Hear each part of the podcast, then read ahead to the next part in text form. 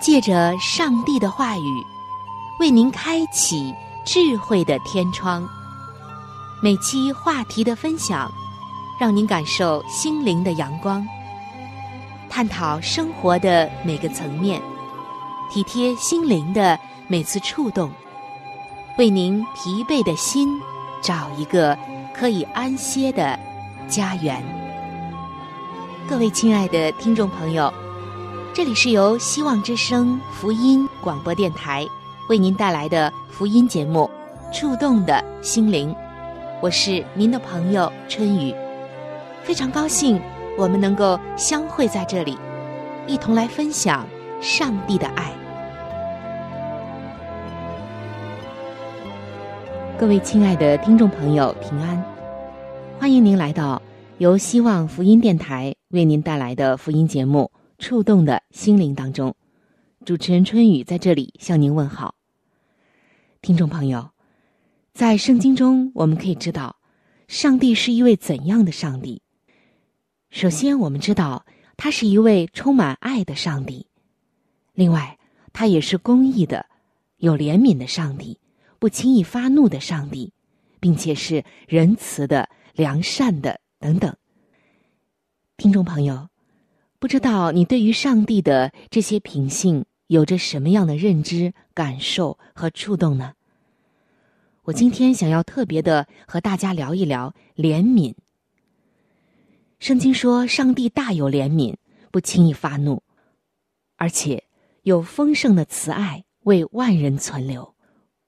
我在想，怜悯就是上帝的怜悯是多么的重要。如果上帝没有一颗对人怜悯的心，那么我们早就没有盼望，甚至已经不复存在了。耶稣如果不怜悯我们，又怎么会道成肉身来到我们这个世界上，并且为我们的罪流血舍命在十字架上呢？如果没有了他的怜悯，我们现今一切的盼望都不存在。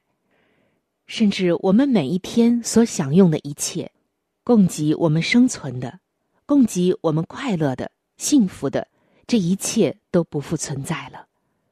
可见，上帝的怜悯对于人是多么重要。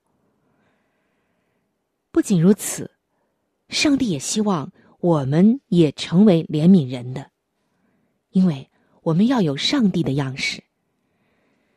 在圣经的箴言书十九章十七节当中，上帝告诉我们：怜悯贫穷的，就是借给耶和华，他的善行耶和华必偿还。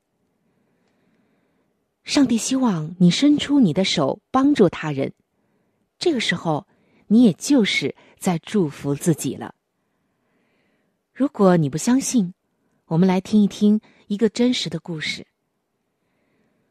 故事发生在一百多年前，英国的苏格兰。有一位贫苦的农夫，叫做弗莱明。他心地善良，乐于助人。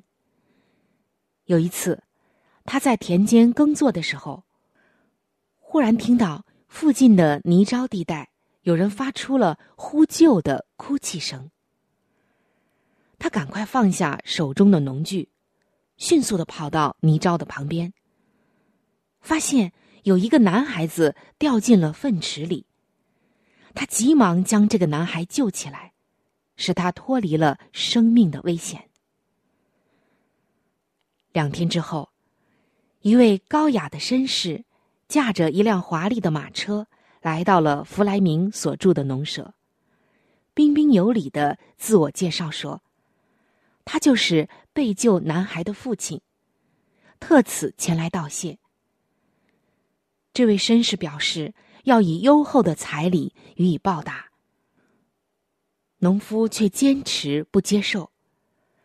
他一再声明：“我不能因救了你的小孩子而接受报酬。”正在这互相推让的时候，一个英俊的少年突然从外边走进屋子，这位绅士瞥了一眼，就问道：“这是你的儿子吧？”农夫很高兴的点点头说：“正是。”绅士接着说道：“那好，你既然救了我的孩子，那就也让我为你的儿子尽一点力吧。让我们定个协议，请允许我把你的儿子带走，我要让他受到良好的教育。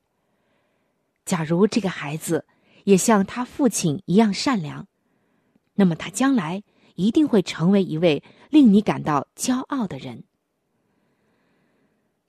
看到这位绅士的诚心诚意，农夫只好答应了他的要求和提议。这位绅士非常的讲信用，重承诺，不但把农夫的孩子送到学校读书，而且还供他到圣玛丽医学院上学，直到毕业。亲爱的听众朋友，您知道这个农夫的孩子是谁吗？他不是别人，他就是后来英国著名的细菌学家亚历山大·弗莱明教授。他在一九二八年首次发明了举世闻名的青霉素，后来又经过英国病理学家弗洛里。和德国生物学家钱恩的进一步研究完善，在一九四一年开始用于临床，并在一九四三年逐渐的加以推广。青霉素被公认是第二次世界大战中与原子弹和雷达相并列的第三个重大发明。这位孩子，他品学兼优，后来。被英国皇家授勋封爵，并获得一九四五年的诺贝尔医学奖。而这位绅士自己的孩子，那位贵族公子也长大了。在第二次世界大战期间，患上了严重的肺炎。但幸运的是，依靠青霉素，他很快就痊愈了。这名贵族公子。就是英国首相丘吉尔。谁都没有料到，一个农夫救起一个素不相识的孩子，会对后世发生这么重大的影响。他自己的儿子也因此而获得了受高等教育的机会，日后竟然会成为英国著名的细菌学家和青霉素的发明者。丘吉尔首相在二战中的卓越功勋，我们不用描述了。而弗莱明教授发明的青霉素，也不知道拯救了多少过去根本无法拯救的生命，真是为全人类造福不浅。亲爱的听众朋友，在人的一生当中，往往会发生很多很多不可思议的事情。有的时候，我们帮助别人或感恩别人，但最终呢，却会让自己受益。今天，上帝要我们学会感恩行善，不是为了要自己得福才这样，而是说，上帝就是这样，他是怜悯人的，他希望我们付出不求回报，但是在上帝那里。不会亏待我们，付出总会有回报。因为善待别人就是关爱自己。这就是为什么在圣经的箴言书十九章十七节当中，上帝说：“怜悯贫穷的，就是借给耶和华，他的善行，耶和华必偿还。”在今天，让我们。把上帝的怜悯传播出去，使这个世界因着每个人的怜悯、帮助、扶持，环环相扣，成为一条爱的河流，流到世界的每一个角落，使别人得福，使自己受益，最终呢，让上帝的美名传扬到各族各方。耶和华是我的亮光，我还惧怕谁呢？耶和华是我的保障，我还依靠谁呢？虽有军兵来。心也不害怕。虽有刀剑向我出击，我的心仍然安定。如今我的一昂首，逃过四面的仇敌，我要在他面前献，歌颂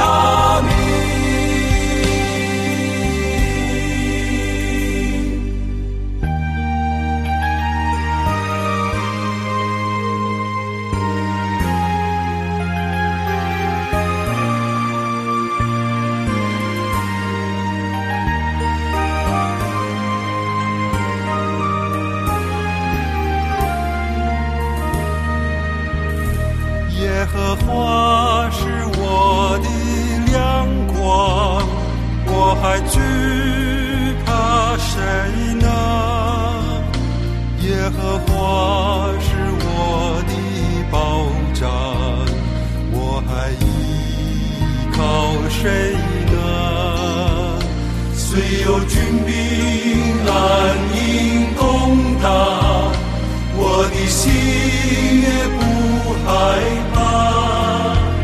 虽有刀剑向我出击，我的心仍然安定。如今我的一昂首，高过四面的仇。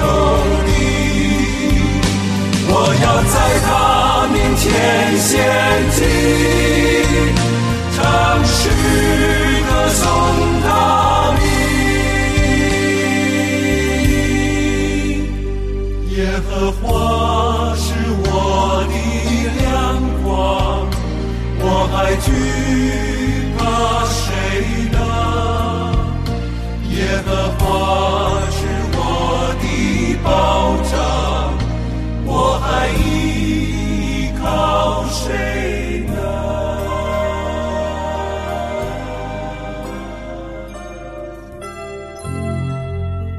朵花就是一个世界，一滴露珠能够反映出太阳的光辉。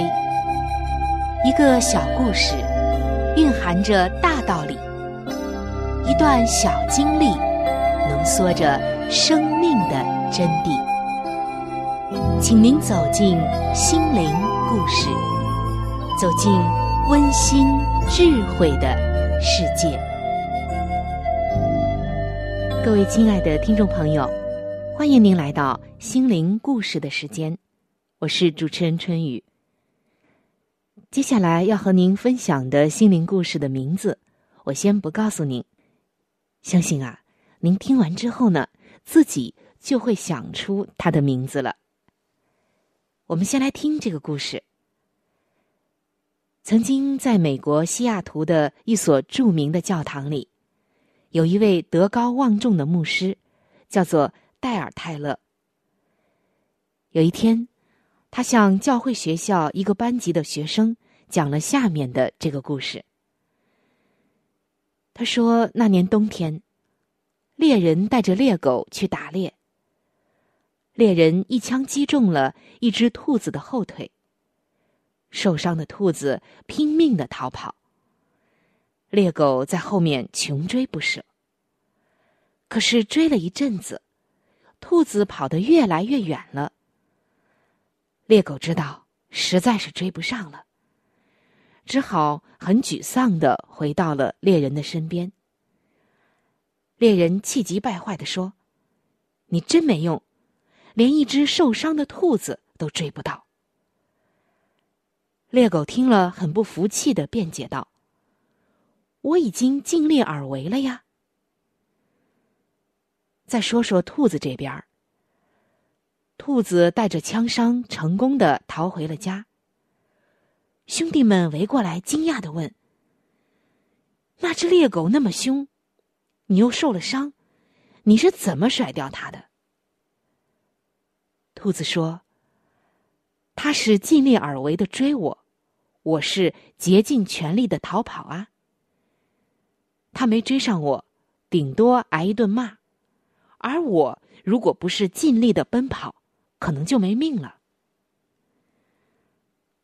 泰勒牧师讲完这个故事之后，又向全班郑重其事的承诺：谁要是能背出新约圣经马太福音中的第五章到第七章的全部内容，他就邀请谁去西雅图的太空针高塔餐厅参加免费的聚餐会。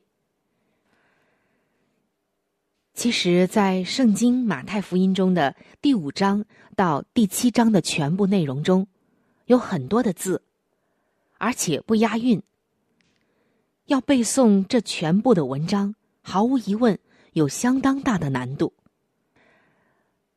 那我们大家不要忘记啊，这是站在英文圣经的角度来讲。尽管当时参加免费聚餐会，是许多学生。梦寐以求的事情，但是几乎所有的人都望而却步。几天之后，班上一个十一岁的男孩，胸有成竹的站在了泰勒牧师的面前，从头到尾按要求背诵了下来，竟然一字不漏，没有一点差错，而且到最后。简直就成了声情并茂的朗诵。泰勒牧师比别人更加清楚，就是在成年的信徒当中，能背诵这些篇幅的人也是罕见的，更何况只是一个孩子。泰勒牧师在赞叹这位男孩子那惊人的记忆力的同时，不禁好奇的问。你为什么能背下这么长的文字呢？只见这个男孩子不加思索的回答道：“因为我竭尽了全力。”十六年之后，这个男孩子成了世界著名软件公司的老板，他的名字叫做比尔盖茨。听众朋友。这就是今天心灵故事的内容。现在您明白了吧？原来我们今天分享的这个心灵故事，叫做比尔盖茨背圣经的故事。难怪比尔盖茨会成为财富之首，他从小就爱慕上帝的话，以至于背圣经能背得如此的出色，并且比成年人还要背得清晰，背得一字不漏。我们相信比尔盖茨，他不是只为了背诵圣经，而是因为小时的他就爱慕上帝的话。上帝的话也一直指导着他的人生，包括他以后在商业中很多的奋斗、很多的法则，以及自己遵循的太多的规律，是上帝给他的，不是人给他的。当他按着上帝的话语去办事、去干事业的时候，他的事业就得蒙了上帝的赐福。比尔盖茨即使在功成名就之后，仍然不忘记他的信仰。这位敬谦的基督徒常常在人的面前述说上帝在他生命中的作为。他知道，他所拥有的财富是上帝赐给他的。他的智慧也是上帝赐给他的，因为他一定深深的相信圣经的那句话：“敬畏耶和华是智慧的开端，认识至圣者就是聪明。”不仅如此，他更知道一件事情，那就是一个人必须要尽力而为，才能真正取得人生最精彩的成就。如果只是有信仰，却不尽自己的本分努力，那么也是空谈，那是一种守株待兔，那是怀着侥幸的心理，等待着名誉、财富的从天而降。他知道人要和上帝合作，这样不仅自己的人生能够活出精彩来，而且也能够在自己的人生中荣耀上帝的名。相信十一岁就能背诵圣经的比尔盖茨。已经为以后的比尔盖茨打下了一个坚实的基础。爱上帝的人不会人生匮乏的。亲爱的听众朋友，你是一个爱上帝的人吗？或者说，你还没有认识他呢？无论怎样，春雨在这里都特别特别的真心邀请你来认识这位慈爱的上帝，试试看，你的人生。也会精彩非凡。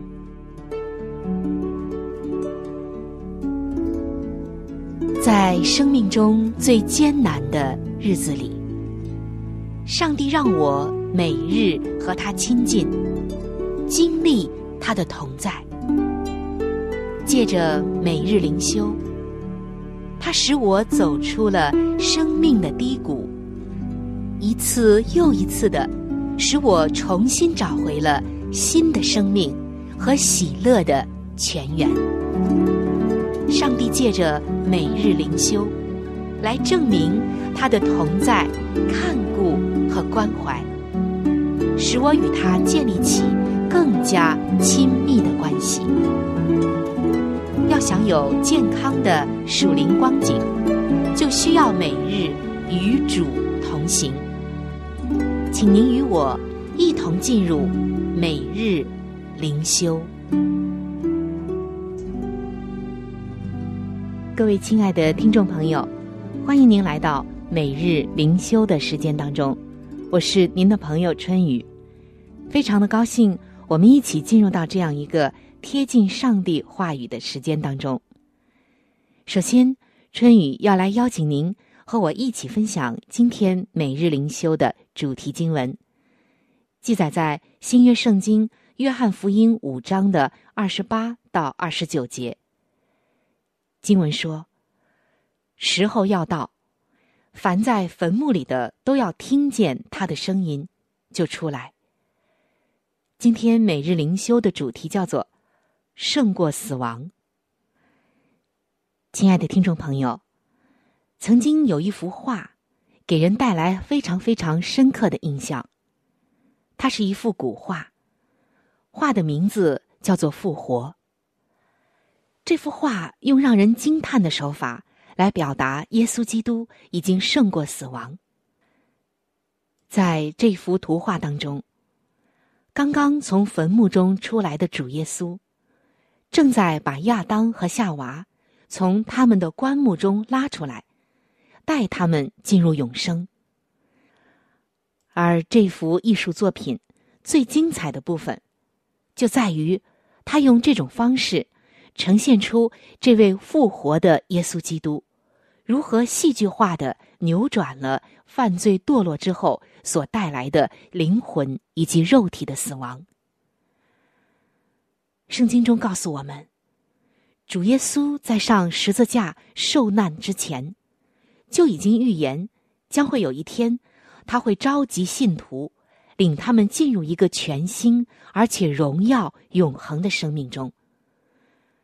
正如我们刚才分享的圣经经文，时候要到，凡在坟墓里的都要听见他的声音，就出来。因为基督已经胜过死亡，所以坟墓不再是生命的终点。今天，当我们失去所爱的人，并且与他们暂时分离的时候，自然会感到哀痛，那种伤痛难以言表。但是基督徒并不像那些没有指望的人一样的忧伤。耶稣的复活就是一个见证。有一天，所有的基督徒都会从坟墓中出来。有着复活荣耀的身体，然后，正如圣经所说的，我们就要和主永远同在。谢谢我们的主耶稣，谢谢他为我们的罪受死，使我们得以存活。我们感谢他，因为他的死和复活，使我们可以确信，有一天我们将和他相聚，在那里再也没有死亡。因为基督活着，所以我们也得以存活。